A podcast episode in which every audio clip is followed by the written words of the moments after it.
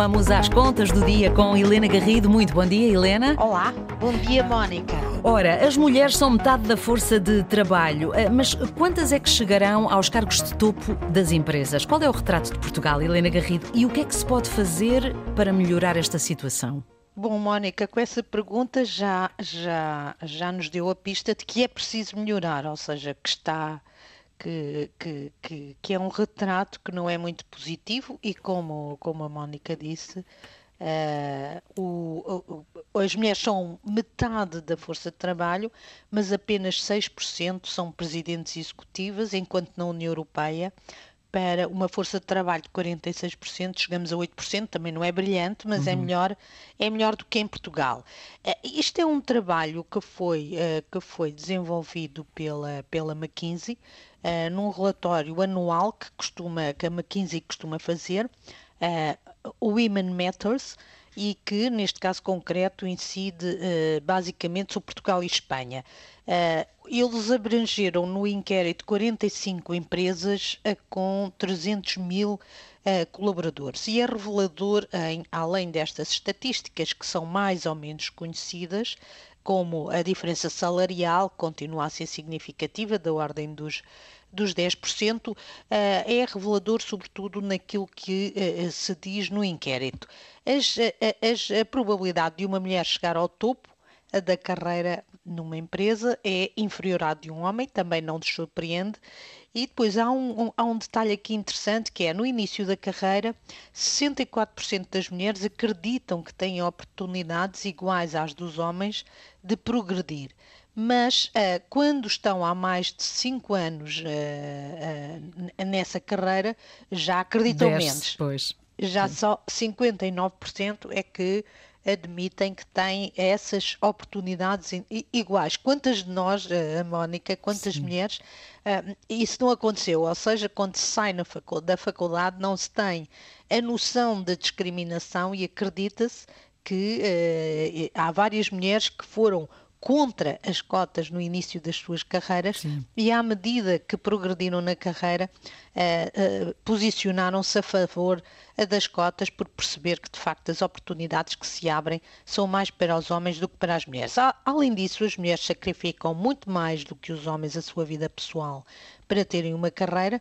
Neste caso concreto, a McKinsey mede esta diferença com o número de filhos, através do número de filhos, quanto mais alta estão, quanto mais acima estão na carreira as mulheres, menos filhos têm, quando se compara com, com os homens. Os homens têm relativamente mais filhos do que as mulheres no topo uh, da carreira. E por incrível que pareça, as mulheres continuam, em geral, a ser responsáveis por quase todas as tarefas, se não, e, ou todas, da, uh, da vida da vida em casa. 49% das mulheres dizem que são responsáveis por todas ou quase todas as tarefas domésticas, enquanto no caso dos homens, uh, no caso dos homens isto é 10 para 15%. Obviamente e naturalmente que são as mulheres também dizem a questão que se sentem em colapso uh, emocional e intelectual, em burnout, uh, são 45% as que dizem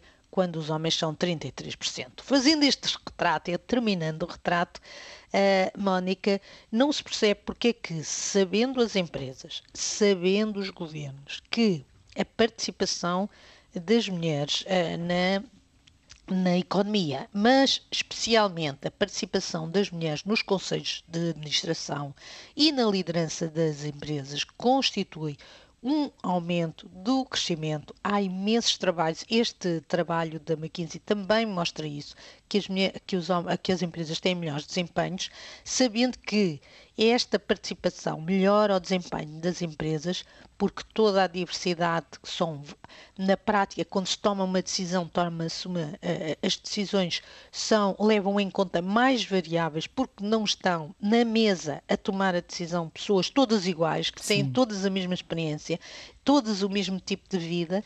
Eh, quanto maior for a diversidade de experiências, e isto é válido também para as questões etárias e para as questões de etnia, uh, culturais e para as questões culturais, uh, sabendo que isto melhora, não se percebe porque é que não se tomam as medidas certas. E obviamente que medidas certas não resolvem o preconceito que ainda existe, mas uh, esperemos que menor do que no passado.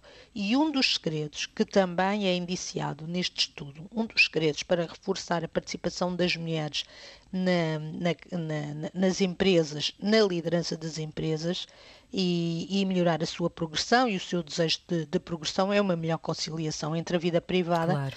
e a vida profissional. Claro. E isso, que durante muito tempo era uma frase oca, o que é isso? Como é que isso se faz? Hoje, uh, é muito fácil de perceber o que é que é preciso fazer. É flexibilidade nos horários de trabalho, é permitir o trabalho remoto, trabalho em casa, que é também aquilo que merece uma aprovação mais uh, favorável das mulheres.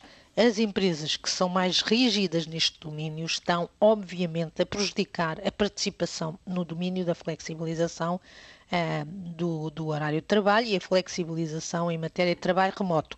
Uh, as empresas são mais rígidas nesta matéria estão, obviamente, a dificultar a carreira das mulheres.